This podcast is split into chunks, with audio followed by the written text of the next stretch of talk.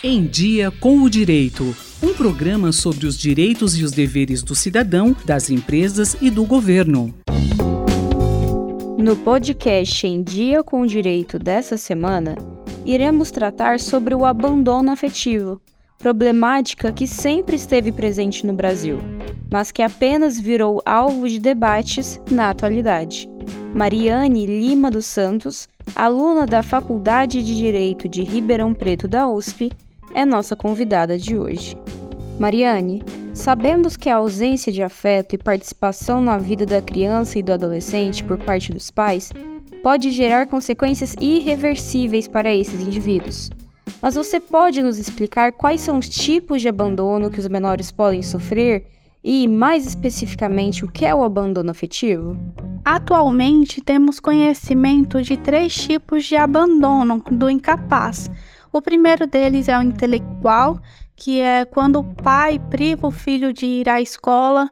O moral, que é quando o pai é, negligencia a existência do seu filho, inclusive no sentido afetivo, e o material, e se trata de quando o incapaz não tem condições materiais de subsistência.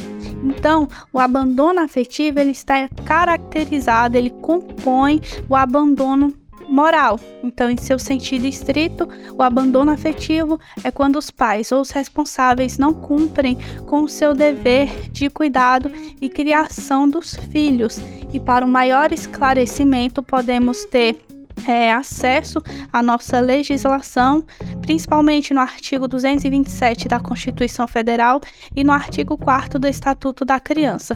Lá teremos conhecimento dos direitos do, das crianças e dos adolescentes.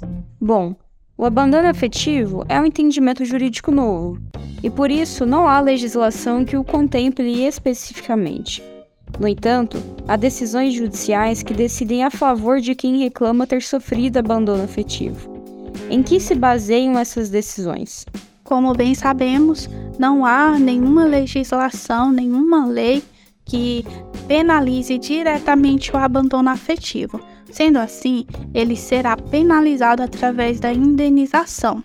E é, atualmente já contamos com decisões que são favoráveis ao indivíduo que sofreu com abandono afetivo. E um exemplo, né, é, que eu pensei foi a decisão do juiz Mário Romano Magione, na qual ele fala que a educação do filho está muito além da escolaridade.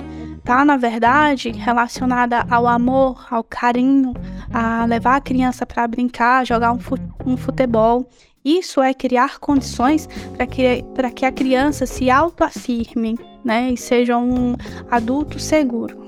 Dessa forma, a decisão do juiz está fundamentada principalmente no afeto e podemos já afirmar que a afetividade é um valor jurídico. Então, após a, o Código Civil de 2002, o afeto tornou-se um princípio inerente à ordem civil constitucional brasileira. Existe prazo para reclamar o abandono afetivo? O direito de reclamar o abandono afetivo não tem prazo, porém, para reclamar a indenização existe o prazo prescricional de três anos, como podemos verificar no artigo 206 do Código Civil, parágrafo 3, inciso 5, em que afirma que prescreve em três anos a pretensão de reparação civil, ou seja, a indenização.